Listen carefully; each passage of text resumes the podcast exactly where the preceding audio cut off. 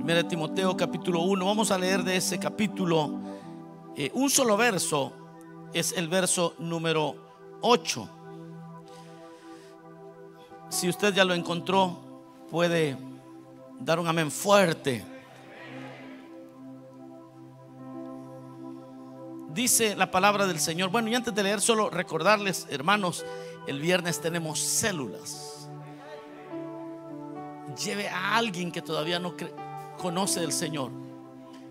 Y en las células, oremos para que todos los miembros de la célula experimenten el Evangelio. Experimenten algo de Dios. Que el, que el, creyente que llegue a la célula también esté experimentando el poder de Dios.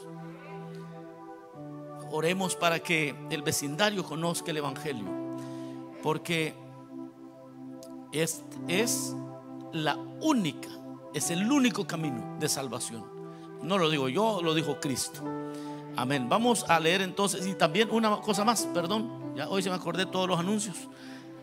Y es que eh, quedan, si no estoy mal, únicamente siete espacios para aquellos que quieran viajar a Israel en octubre. Yo sé que hay hermanos que tienen preguntas y dicen, eh, hermano, pero ¿será que con esto de la pandemia, ya no hay pandemia, pero con esto de las eh, variantes y bueno, una cosa hacemos, nosotros hacemos como siempre, nos preparamos y si a última hora no se puede, estas empresas son muy serias y ellos sabrán cómo cómo lidiar con, cualquier cambio. Pero nosotros nos estamos preparando eh, y eso es la fe. Con la ayuda del Señor vamos a poder realizar este viaje. Hasta hoy eh, todo está volviendo a la normalidad. Eh, pero como digo, creo, entiendo que hay siete espacios únicamente. iremos en dos autobuses. Bueno, en avión pues, pero allá el tour lo vamos a hacer en, dos autobuses. Hago la aclaración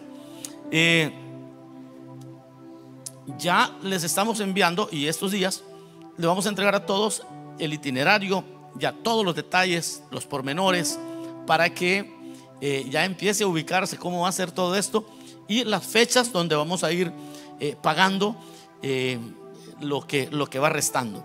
Así que les quería mencionar eso. también el 26 tenemos el aniversario de la radio y no quiero que se queden. Hermanos amados, compartamos esta historia de que tres años ya de hacer radio. Hoy a la salida puede comprar una su camiseta de recuerdo del Iris Radio, tercer aniversario. Esto es algo histórico, muy, muy bueno lo que está pasando. No sé si ustedes han estado escuchando la radio, pero hoy todos los programas tienen, tienen mucho contenido, están muy bien hechos y quiero animarles eh, el, domingo 20, que es de este domingo al otro, eh, tendremos bautismos en agua, pero también ese día los hermanos de la radio van a estar hablándonos un poquito de lo que ellos están haciendo.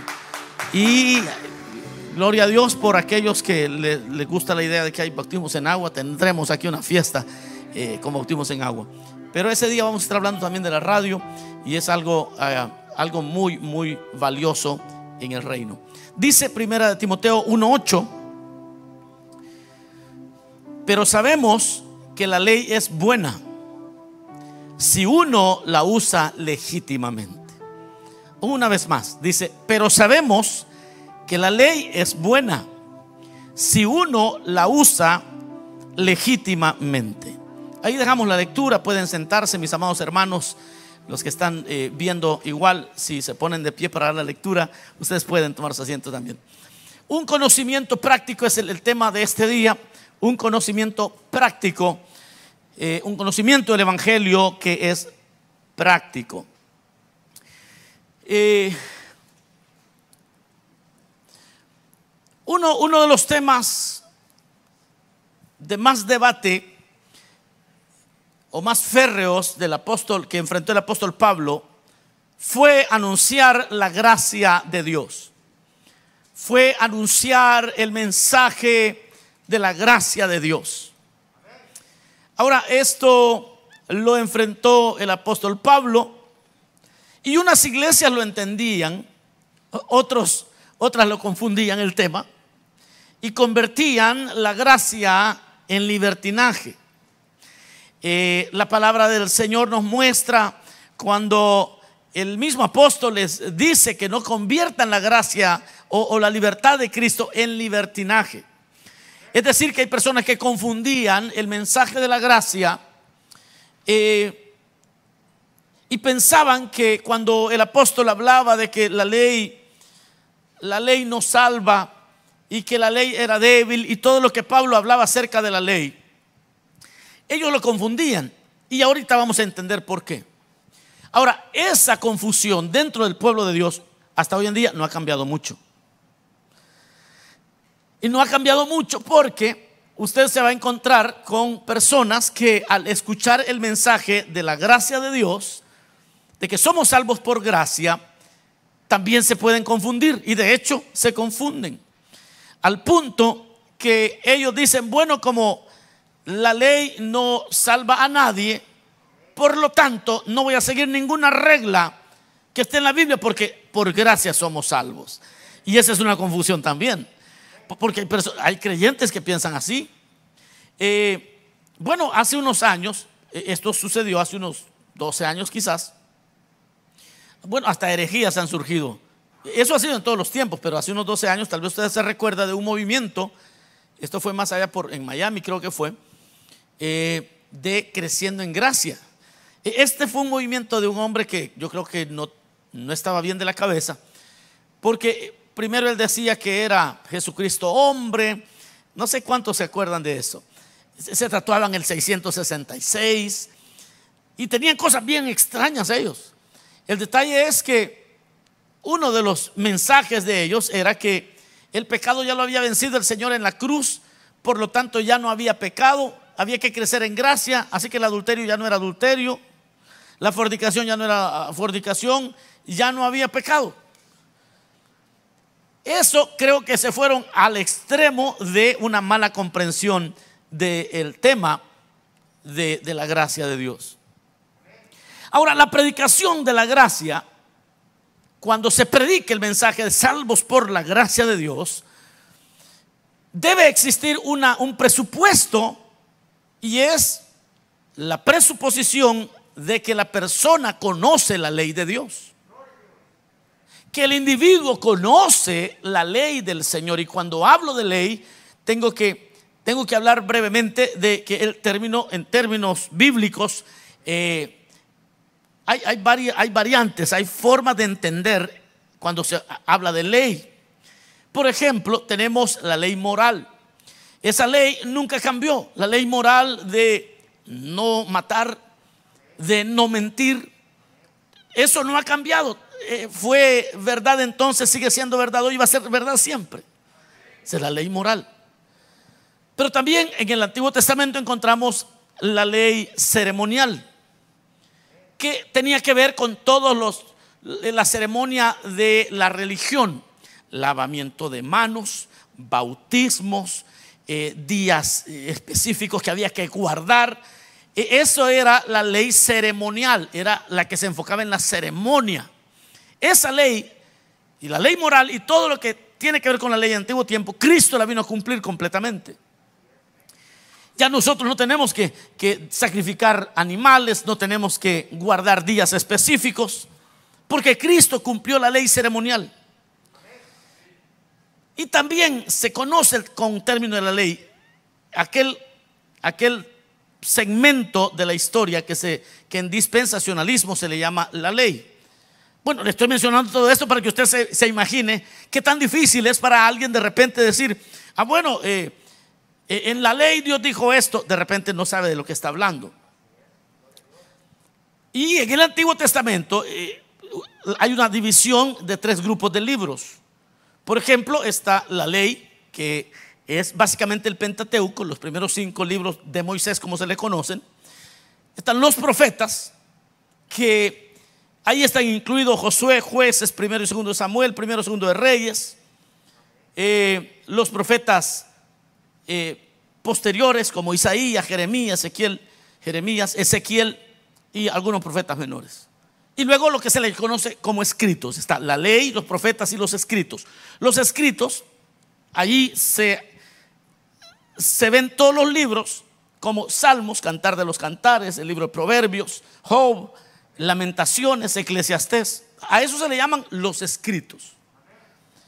Ahora, habiendo ya aclarado que cuando se dice la ley, nos referimos a los cinco libros de Moisés, los profetas, lo que ya hemos dicho, y los escritos, los libros que comprenden los escritos. Ahora vamos dándonos cuenta que se predica la gracia y la gente detesta todo el conocimiento de la ley y ahí va incluida la ley moral. Ahora, aquí hemos leído una porción que dice, pero sabemos que la ley es buena si se usa, si uno la usa legítimamente. Vea esto. El mismo Pablo que decía, mire, si, si la ley es muerta, no salvó a nadie, como hoy me estás diciendo que la ley es buena, si uno la usa legítimamente. ¿A qué legítimo está hablando? ¿De qué legítimo está hablando Pablo? Vamos a intentar eh, eh, hacer esta enseñanza. ¿Por qué eh, Pablo habla de eso? Porque es evidente que no puede salvarme, la ley no puede salvarme por las ceremonias ni por la observancia de rituales. Es decir, no le saco ningún provecho solamente respetar un día. Usted sabe que en la ley se, respetaban días específicos y se hacían rituales que carecían de... era, era débil. Eso es lo que dice Pablo, que la ley era débil en sí misma. No podía transformar a nadie. Ahora nosotros, los nacidos de nuevo, cumplimos la ley la ley moral del Señor, porque el poder de Cristo que habita en nosotros nos, nos ayuda, hermanos. Así que nosotros no tenemos que tener el miedo que alguien nos va a golpear y que Dios nos va a dar con un garrote en la cabeza. No, es el Espíritu que, que nos dio el Señor en nosotros, que aunque nadie nos esté viendo, nosotros podemos cumplir la ley moral de Dios. Voy a hacer un doble énfasis en esto porque el creyente promedio ha desechado la ley y no la conoce. Y al no conocerla, apoyándose en la idea de que como vivimos por gracia, y si uno se apoya que como vivimos por gracia, no vivimos por ley, y empieza a confundir esos dos términos, pero ¿de, cuál ley es la que Pablo dijo que no vivimos por ley? De la ley ceremonial. Nosotros no nos sustentamos de la ley ceremonial. No es esa la fuente de la vida para amar y experimentar al Señor. No. Las ceremonias no, no nos dan nada. Pero la ley moral del Señor, el poder cumplir los mandamientos del Señor por amor a Él y por haber nacido de nuevo, eso sigue vigente. Vea lo que dijo Pablo en 1 Corintios capítulo 9, verso 19 al 23. Lo voy leyendo rápido y lo voy comentando brevemente también. Dice, por lo cual, siendo libre de todos, me he hecho siervo de todos para ganar a la mayoría, a la mayoría al, al mayor número, dice. Me he hecho a los judíos como judío para ganar a los judíos, a los que están sujetos a la ley, aunque yo no esté sujeto a la ley, como sujeto a la ley para ganar a los que están sujetos a la ley. Es decir, él está hablando del ritual. Yo, dice Pablo, me he hecho judío, al judío judío, como que si yo, como que si yo tuviera ley, aunque yo no tengo ley. Yo no estoy sujeto a la ley. Pero ¿a cuál ley está hablando? A la ley de las ceremonias. Yo no estoy sujeto a las ceremonias. Y Pablo ya no guardaba el sábado, hermano. Y dice el, el verso 21, a los que están sin ley, como si yo estuviera sin ley, no estando yo sin ley, pero arriba acaba de decir que, está, que no tiene ley, y aquí está diciendo, no estando yo sin ley, como si yo estuviera sin ley, dice, no estando yo sin ley de Dios, sino bajo la ley de Cristo, para ganar a los que están sin ley, es decir, para los que no tienen ritual. Ahora, no me diga que usted... Eh, antes de conocer del Señor o antes de saber de Cristo, a alguien aquí le gustaba seguir la ley ritual de los hebreos? Seguramente que no. Por eso Pablo dice, yo me he hecho como gentil para ganarme a los que no tienen ley.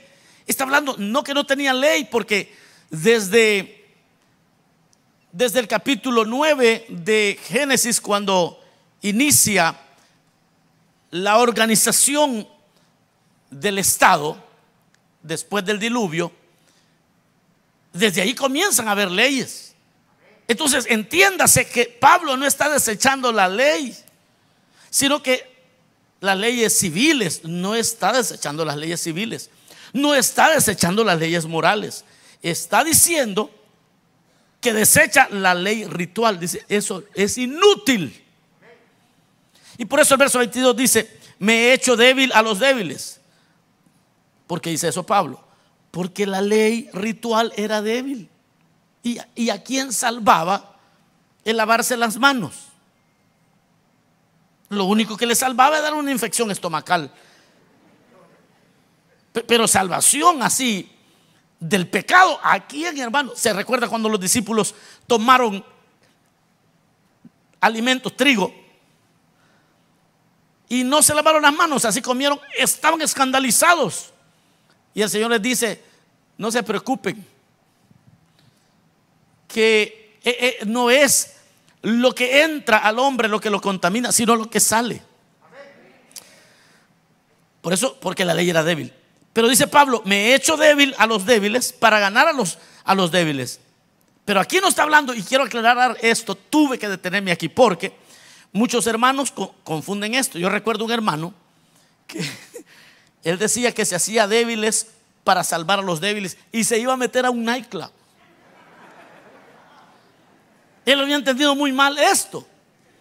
Y siempre hay alguno ahí que dice, mire hermano, yo fumo mota solo para ganarme a los que fuman mota. Mire hermano, yo me voy a hacer unos tatuajes para ganarme a los que se hacen tatuajes. Y hay gente que no entiende la palabra de Dios por muchas razones. Una de ellas, por las reglas de interpretación que no respetan.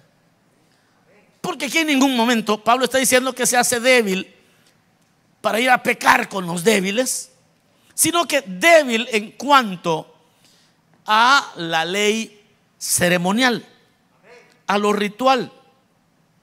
Y por eso es que dice, a todos me he hecho de todo, para que de todos modos salve a algunos. Y esto hago por causa del Evangelio para hacerme copartícipe de él. Es decir, Pablo sí tenía muy clara la idea de la ley ritual. Él decía, si hay alguien, y esto es controversial lo que voy a decir para muchos, pero para otros lo van a entender en su justa medida porque son sanos en el Señor. Que si alguien tiene un ritual, y, esa persona dice, venga conmigo. Esa persona piensa que el ritual le, le salva, le ayuda en algo. Y, le dice, venga, recemos el rosario. ¿Sabe, ¿Sabe cuando uno no entiende bien estos mensajes?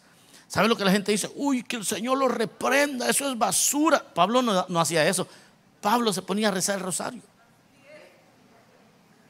Se lo voy a probar en un ratito. No me mire así. Sí, porque ya se me quedaron viendo así como. Si Pablo siguió el ritual para ver si se ganaba a alguien.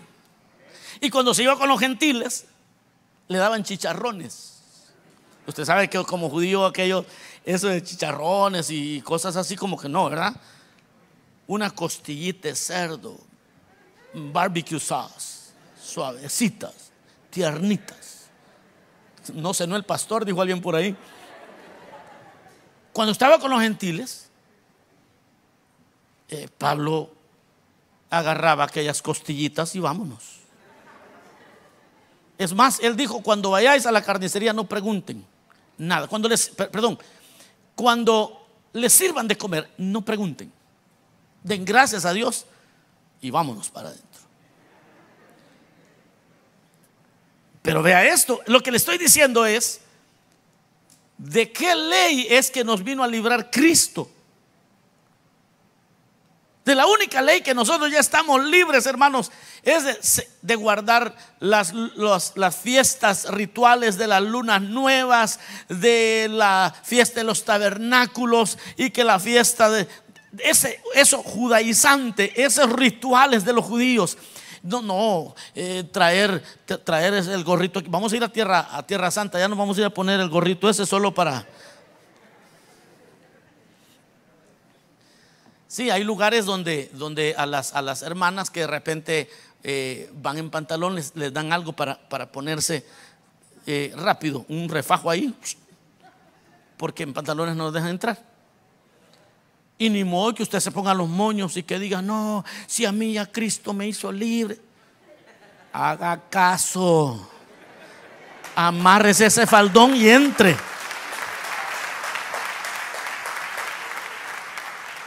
Sí, definitivamente. Y si, y si a todos los hombres nos piden que nos pongamos el kipá aquí, ni modo, hermano. Suerte los que tenemos donde amarrarlo con el ganchito, ¿ah? Sí, porque en, el, muro de los lamentos, para poder entrar ahí, por ley, el varón tiene que ponerse esa cosita. Así que vamos a andar todos ahí. Y si se dejan, los circuncidamos también. No, no es cierto. Hermanos amados, oigan esto. Demasiados creyentes echaron por la borda la ley moral y ellos dicen, es que yo soy libre en Cristo. Es que, es que ya el Señor me ha perdonado y yo no estoy bajo la ley, estoy bajo la gracia. Y han entendido muy mal el mensaje del Evangelio. Y aquí es donde, hermanos, este conocimiento se vuelve práctico cuando usted entiende este mensaje que el Señor nos ha dejado. Porque la ley de Cristo nunca cambia, no ha cambiado, sigue siendo la misma, la ley del amor, es la ley que con alegría cumplimos por amor de Dios, por amor de Cristo. Es esta ley que no es fruto de nuestra naturaleza caída. Es esta ley que por agradar a Cristo cumplimos aunque nadie nos esté mirando. Pero esa es la ley de Cristo que fue escrita por el Espíritu Santo en nuestros corazones no es un ritual, es, una ley moral. Es aquella regla de oro, como se le llama. Hagan con los demás como ustedes quieren que hagan con ustedes. Eso no ha cambiado. E, eso no ha cambiado. Usted por muy salvo por gracia que sea, necesita conocer la ley de Dios para poder vivir la esencia de la vida en Dios. Y usted dice, ah, se está haciendo judaizante. No, es que no le estoy enseñando ni a circuncidarse, ni a guardar el día sábado, ni a lavarse las manos en cierta manera. Bueno, y habían muchos más lavacros. No le voy a hablar de eso hoy. Veamos qué tan difícil es esto o qué tan crucial, necesario es. ¿Alguna vez usted conoció a alguien que en la iglesia es, muy buena gente, pero afuera es el vivo diablo? ¿Conoció a alguien así usted? Hace poco hablaba con alguien que me dice, no, no, fíjese que yo tengo el, he tenido el problema con mi papá, me dice, porque mi papá está decepcionado, porque tuvo dos jefes cristianos. Y fueron los peores jefes que tuvo este. Porque estos hermanitos en la iglesia eran un pan de Dios. Pero en el trato con sus empleados eran mundanos como solo ellos. Ah, es que somos salvos por gracia. Cuidadito, cuidadito. Porque eso solo dice que usted no conoce la ley. Por eso decía al principio, el mensaje de la gracia presupone que usted ya conoce la ley del Señor, la ley moral, presupone. Hace, ah, doy por sentado que usted ya conoce. ¿Qué cosas conoce? ¿Qué cosas conoce? Por ejemplo, voy a, usar un par de ejemplos. E, el, trato con en aquel tiempo fue el trato con los siervos, con los esclavos. En Deuteronomio 15, del verso 12 al 18, usted lo puede encontrar. Vea lo que dice. Y, vamos a hacer una interpretación histórica de esto de una manera muy superficial, pero lo vamos a hacer. Vea esto. Dice el Señor, si se vendiere a ti tu hermano hebreo o hebrea, y te hubieres servido seis años, al séptimo le despedirás libre. Y cuando lo despidieres libre, no le enviarás con las manos vacías. Le abastecerás liberalmente de tus ovejas, de tu era y de tu lagar. Le darás de aquello en que Jehová te hubiera bendecido. Veamos, esta es una ley que sigue en pie. Esta es una ley que sigue en pie. Eso no ha cambiado en nada. ¿Y de qué está hablando ahí? Del trato justo. Cuando le dice a alguien, mira, te voy a dar un, mes de trabajo, ven. Inmediatamente el creyente dice, ah, pero es que yo no soy libre de la ley moral todavía. Esa nunca de esa nunca voy a estar libre. Pero si no la conozco, ¿cómo sé que voy a tratar bien a, un empleado? Ahora, es interesante que los, las naciones, el, el Evangelio tiene dos mil años de predicarse, pero ha sido un Evangelio que ha estado siendo enseñado en términos religiosos estrictamente y no como el reino lo plantea aquí.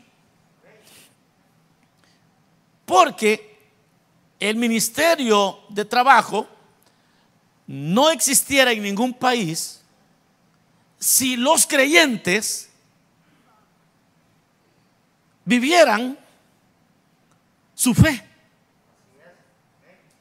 ¿Por qué? Porque trataran a los empleados y también a sus empleadores bajo los códigos de la santidad de, esta, de este conocimiento práctico. Y, usted no notó algo. Le voy a decir que esto que estamos leyendo se escribió, hermanos amados, en los tiempos de Moisés, en los tiempos donde Egipto era una potencia. Estamos hablando, aquí estamos hablando de varios miles de años, hermanos. Mil, eh, ¿Qué? Dos mil, tres mil años y, y poco más. Casi cuatro mil años atrás.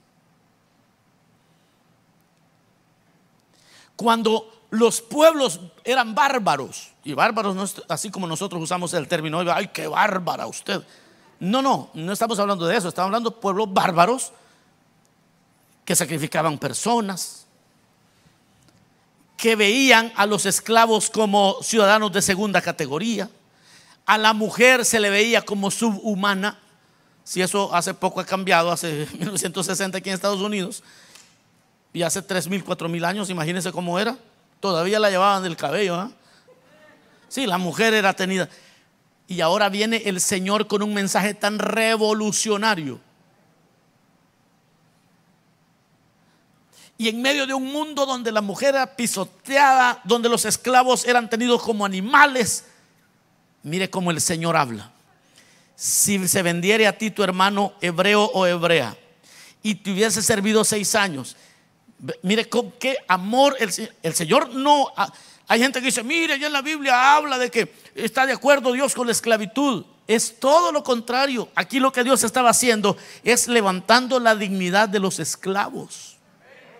En un tiempo donde los esclavos valían nada, eran como animales. Pero vea otro elemento en ese verso 12. Si se vendiere a ti tu hermano hebreo o hebrea, pone al hombre y a la mujer igual.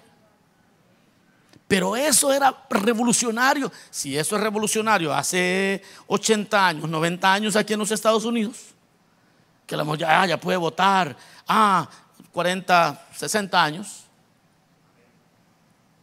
ya hace 60 años, eso fue, wow, ya puede votar la mujer. Imagínense cuando el Señor dijo esto, vas a tratar a la mujer con la misma dignidad que el hombre. Y que los otros pueblos que traten mal a, la mujer, que la vean como subhumana, pero el pueblo mío es un pueblo santo diferente y va a tratar a la mujer con la misma dignidad. Ese es un conocimiento de la ley y es un conocimiento práctico.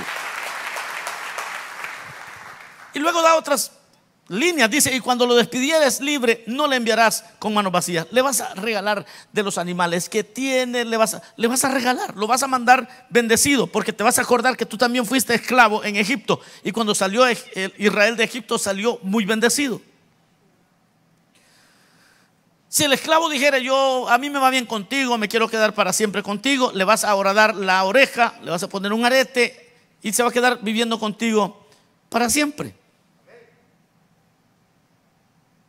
Pero si la persona dice, quiere irse, que no te parezca duro cuando le, le enviares libre.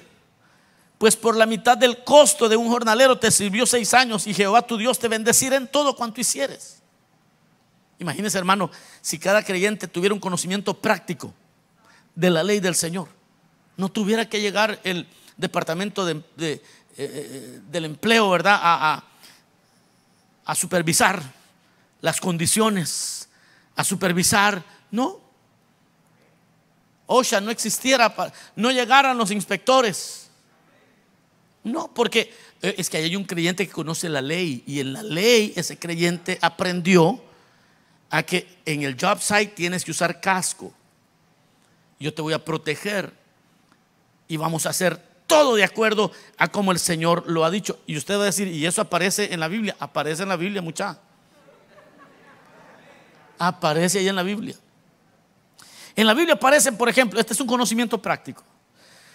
Aparece en cuanto a las precauciones de seguridad en la construcción de casas. Ahí está en las escrituras. No necesitamos los inspectores de la ciudad.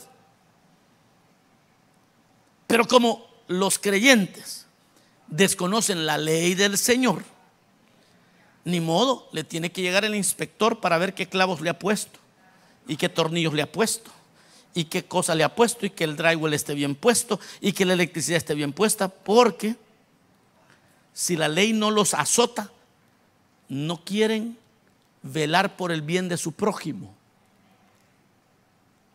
Pero ahí está en la Biblia.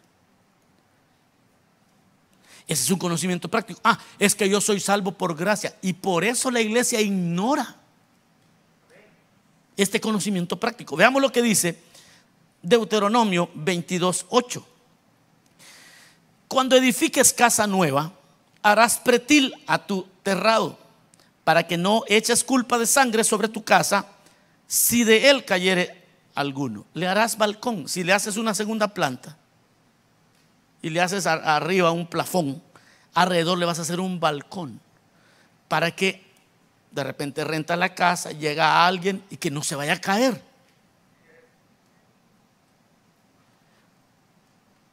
Hoy no, hoy tiene que llegar el inspector a decir, no, no, no, no, esto no está bien hecho. Tiene, aquí no tiene que caber la cabeza de un niño en este, en este barandal. Y tiene que, porque usted para ahorrarse material quiere dejar los grandes espacios así, ¿ah?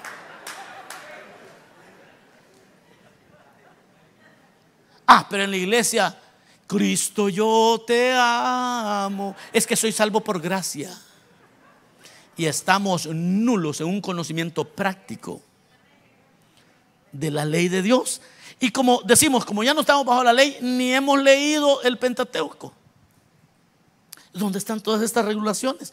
Regulaciones civiles, regulaciones de convivencia social, regulaciones que el pueblo de Dios, sin que un gobierno, sin que un Estado te, te, esté persiguiendo y viendo que lo hagas bien, tú dices, no, es que yo soy pueblo santo, pueblo escogido por Dios, yo voy a respetar todo lo que la Biblia dice, pero necesitamos ese conocimiento práctico.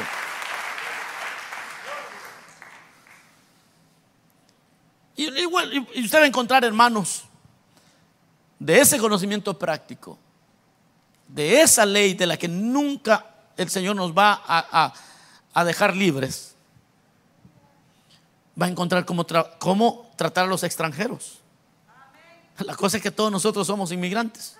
La gran mayoría, yo sé que muchos nacieron aquí también, pero son hijos de inmigrantes o sencillamente nacieron aquí ya eh, bueno, nacieron aquí y ellos no emigraron. Yo casi que puedo entender aquellos que sus padres vinieron en el Mayflower, que sus padres vinieron hace 100 años, 200 años. Los que yo no puedo entender son aquellos que todavía huelen a pupusa, que todavía huelen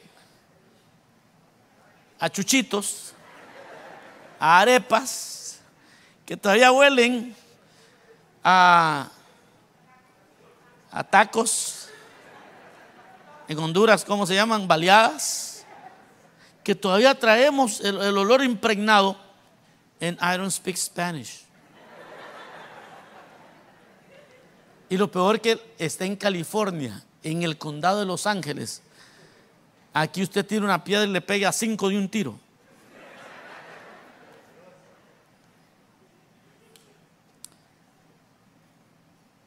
Y, ahí vemos a alguien atribulado que no todavía ah, va llegando, hijo, va llegando, no sabe el inglés, está tratando de llenar un documento y usted ahí, so important. Usted no, es que ya se le olvidó. Es que now es un American citizen. Y dice el Señor al extranjero, al extranjero vas a tener mucho cuidado cómo lo vas a tratar porque tú también fuiste extranjero. A los pobres hay reglas que Dios dice cómo tratar a aquellos que de plano no tienen nada. No a esos mañosos que siempre andan prestando dinero en las iglesias. No, no, no, no, no. Yo no estoy hablando de esa gente que, que, siempre está metida en problemas porque no sabe administrar sus finanzas. Estoy hablando del pobre, aquel que está pasando eh, un oprobio, una dificultad muy abyecta. No es una cosa de, que no ha sabido administrar sus finanzas, sino que ha caído en una, en una, en una pobreza extrema. Y dice el Señor ahí en Éxodo 22, usted puede leerlo. De los extranjeros puede leerlo en Levítico 19. Pero ahí está cómo tratar al pobre. Y dice, y si le das prestado al pobre y le has pedido una, un, una pieza, algo de garantía para el préstamo, si le has quitado como garantía la cama o la capa con lo que se cubre para que no tenga frío en la noche, se lo vas a devolver al final del día. Pero ¿qué es lo que Dios me está diciendo? Dios lo que nos está diciendo, mis amados hermanos, es que el conocimiento debe ser práctico.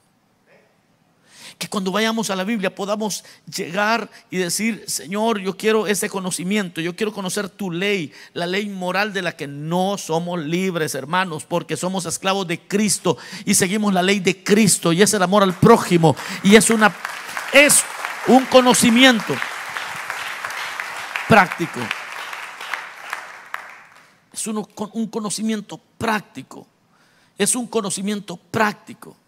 Y por eso Pablo le dice a Timoteo, pero sabemos que la ley es buena si uno la usa legítimamente. Eso de usarla legítimamente es de esto que está hablando Pablo. No está hablando de los rituales, está hablando que debemos amar la ley y debemos de utilizarla legítimamente, apropiadamente. Hermanos, yo puedo pasarles hablando los siguientes 10 años de este tema, una cosa, una por una, una por una, una por una, para ir descubriendo la ley de Dios que sigue siendo relevante en nuestro tiempo. Y ese es un conocimiento práctico de la ley de Dios.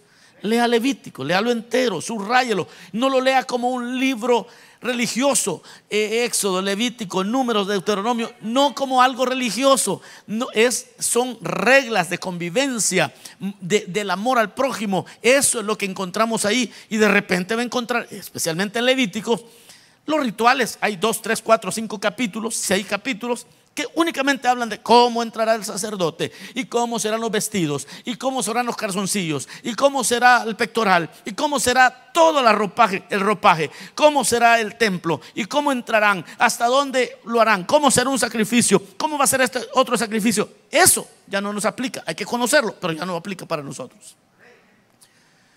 Pero cuando empieza a decir ahí, si alguien deshonrare a una doncella, la honrará. Y dice, y pagará por haberla deshonrado. Mm.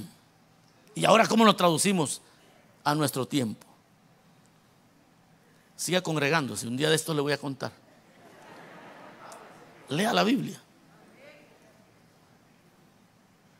¿Y qué sucede si en tu posesión alguien te ayudó? O, alguien te dio prestado algo, un vehículo. Y en tu posesión, como dijo un hermano, mire hermano, yo estacionado tenía el vehículo allá afuera. Y un borracho se fue a estampar en la medianoche. Completamente destruido el vehículo. Y el hermano me lo había prestado esta semana para ir a trabajar. Yo no sé qué hacer. Ah, ustedes de esos salvos por gracia. Que según usted la ley moral no le aplica. Y como no conoce lo que dice la palabra, cuando es más, cuando alguien te dio a guardar algo y en tu te lo dio a guardar y te asaltaron y se lo llevaron. Y dice, vendrán a un juicio y se va a investigar si tú no tienes relación con, el asaltante. Y si no hubiera relación, pues solo vas a devolver lo que era. Si hay relación, vas a pagar lo que era y algo más. Por mañoso, ladrón. Pero vea la, la carga moral sobre, sobre el creyente. Este es un conocimiento práctico. Esa carga moral. No, no, mejor, mire, le voy a dar una cadenita, me la guarda. No, no, no, no, no. Ya leí la ley, no vaya que me pierda y me toque pagársela. Pero el que no conoce la ley, sí, ahí déjelo.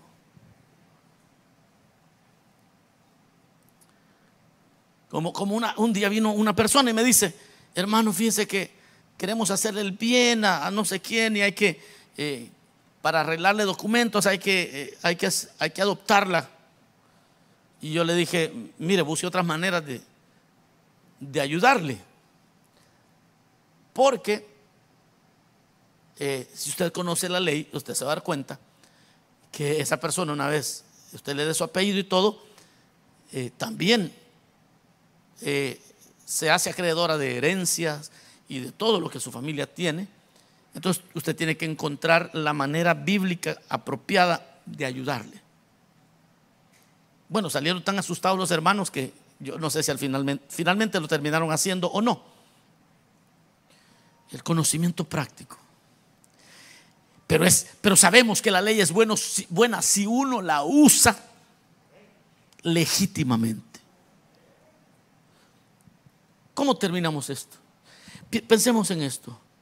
Nosotros no podemos seguir interpretando mal la libertad que tenemos en Cristo. No podemos seguir diciendo, no hermano, mire, yo como eh, soy salvo por gracia, no tengo que respetar ninguna ley del Antiguo Testamento. No es cierto. No tienes que respetar la ley ritual. Por eso hoy, amados hermanos, busquemos ser... A eso es que la Biblia le llama santidad. Cuando alguien desconoce la ley del Señor, es esa gente que se queda insistiendo en superficialidades, que se queda insistiendo desde los púlpitos en cuestiones del color ah, del pelo de la mujer, es que esta mujer es mundana, mire, se pinta el pelo, uy, y casi se desmaya el pastor. Pero no conoce la ley, ¿qué es lo que hace diferente a su pueblo? ¿Qué es lo que se llama apartado, diferente para nuestro Dios? Es que mire, fíjese que el mínimo es tanto. Así que te voy a dar tanto. Pero yo sé que con eso es, bien difícil que alguien salga adelante, te voy a dar un poquito más, porque yo estoy ya viviendo por la ley de Cristo. Y eso, mire, todos los empresarios que están aquí, todos los hermanos que ya tienen dos, tres, cinco días empleados, están diciendo, ah, ya el pastor tan bonito que iba. bien bonito que iba. Hoy sale que no tengo que pagar el mínimo, que tengo que pagarle 20 la hora. Le tengo una palabra a usted. Oiga lo que dice la palabra.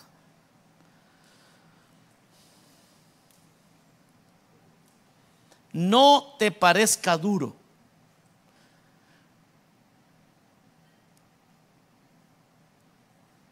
Porque Jehová tu Dios te bendecirá en todo cuanto hicieres. No te parezca duro. Vas a ver un milagro de Dios en tus finanzas. No te parezca duro. Dios te va a prosperar. No te parezca duro. Yo termino, hermanos. Y digo, interpretemos la libertad en Cristo apropiadamente. Seamos ese pueblo diferente en verdad y no en apariencia. Todos necesitamos un conocimiento más profundo de la ley de Cristo, la ley del Señor. ¿Cómo espera que seamos? Ahora, si hay alguien aquí que no puede vivir con alegría la ley de Dios, yo ya sé por qué. Es que no ha nacido de nuevo. Y entonces esto está duro. Ese trago es, eso no lo puede pasar nadie. Tiene que nacer de nuevo. Y para nacer de nuevo, estamos en el mejor lugar. Aquí el Señor. El Señor envía su palabra. Vamos a orar. Cerramos nuestros ojos. Digámosle, Señor, gracias por tu palabra. Gracias, bendito Rey. Tú eres bueno. Para siempre es tu misericordia. Señor, sabemos que la ley es buena si uno la usa legítimamente. Señor, que el conocimiento de tu gracia no nos haga analfabetas de tus grandes valores, principios y verdades. Señor amado, despierta tu iglesia. Despierta tu iglesia hoy en el nombre de Jesús. Ahora, Señor, a, a cada creyente que hace tratos financieros, a cada creyente, Señor, despierta el deseo de conocer tu palabra, tu ley, esa ley moral, esa ley de ética, de ética cristiana, de esa responsabilidad que tenemos con nuestro prójimo. Ese es un conocimiento práctico que no tiene que ver con la religión, tiene que ver con esta relación gloriosa que tenemos contigo. Bueno, yo quiero invitar a alguien así, con los ojos cerrados, si hubiera alguien que quisiera hoy aceptar a Cristo o reconciliarse con el Señor. Porque no puede vivir con alegría la ley de Dios. Y se dio cuenta que necesita a Cristo. Habrá alguien que necesite al Señor aquí. Vamos a orar por usted. Venga Cristo. El Señor le está llamando. Si hubiera alguna persona que quisiera aceptar a Cristo o reconciliarse. Porque ha violado la ley de Dios. Y no solamente la ley moral. Leyes cívicas.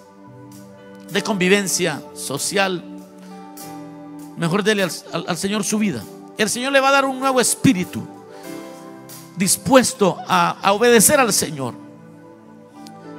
El Señor te está llamando.